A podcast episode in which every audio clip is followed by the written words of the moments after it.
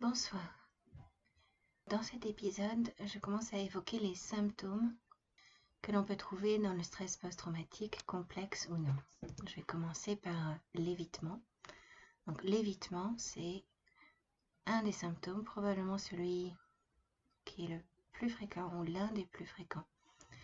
Et quand on parle d'évitement, il s'agit essentiellement, avant tout, d'éviter les émotions, les états internes qui nous submergent et nous déstabilisent les émotions douloureuses, mais également l'anxiété, oui, la peur. Donc on va naturellement éviter les situations, les gens, les lieux et les activités qui sont associés de près ou de loin à l'expérience ou aux expériences initiales traumatisantes ou juste trop difficiles à gérer. On va également avoir recours à des stratégies d'évitement pour ne pas ressentir ce que l'on ressent et ce, même si nous ne sommes pas exposés à une situation particulière de type situation, lieu, personne, activité. Comme l'une des caractéristiques du traumatisme est le fait de revivre les choses sur le plan émotionnel, on va chercher à atténuer cette émotion, cette anxiété, ce ressenti. Il est à noter que dans le cas d'un stress post-traumatique complexe, surtout lorsqu'il est issu de l'enfance, on peut ressentir des choses désagréables même si rien de spécial ne se produit et même si on ne pense à rien en particulier. On parle de flashback émotionnel quand on ressent quelque chose sans souvenir associé.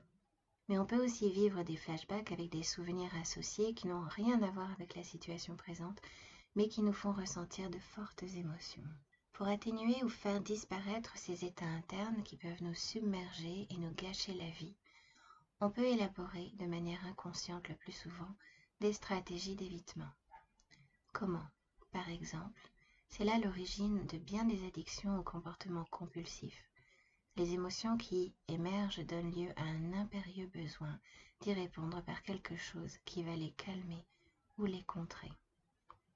Certaines personnes vont choisir de boire de l'alcool, fumer une cigarette, ou un joint, d'autres vont se plonger dans une série sur Netflix ou regarder les infos en continu, d'autres vont aller courir, certains mangent de manière excessive, dans des cas plus graves pour calmer l'émotion, certaines personnes ont recours à des passages à l'acte violent ou même des automutilations.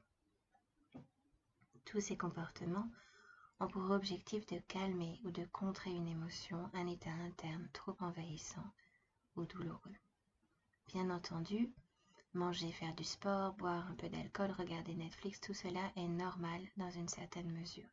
C'est quand cela répond à un besoin impérieux, une pulsion, que cela remplit comme fonction de calmer ou contrer, se déconnecter d'une émotion trop vive ou un état interne trop difficile.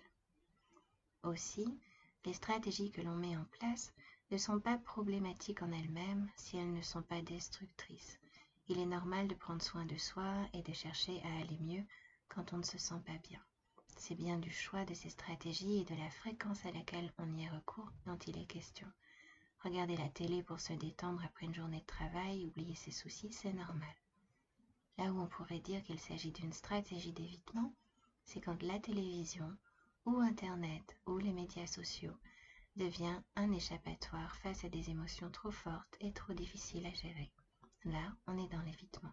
L'évitement va également consister à ne pas passer par une rue dans laquelle on a été agressé par exemple, parce que passer dans cette rue risque de générer des émotions trop difficiles. L'évitement peut également concerner des situations, ne pas prendre la parole en réunion d'équipe au travail parce qu'un manager nous a ridiculisés, voire humiliés par le passé. Ne pas vous approcher d'un supérieur hiérarchique parce que vous êtes trop marqué par une expérience professionnelle douloureuse et que vous risquez de perdre vos moyens. Essentiellement, il s'agit d'éviter un ressenti interne trop difficile. Donc on évite les situations, les personnes, les lieux qui risquent de faire remonter ces ressentis internes, mais aussi on va adopter des stratégies pour éviter de ressentir toutes ces choses à l'intérieur, même si elles ne sont provoquées par rien du tout dans les faits présents.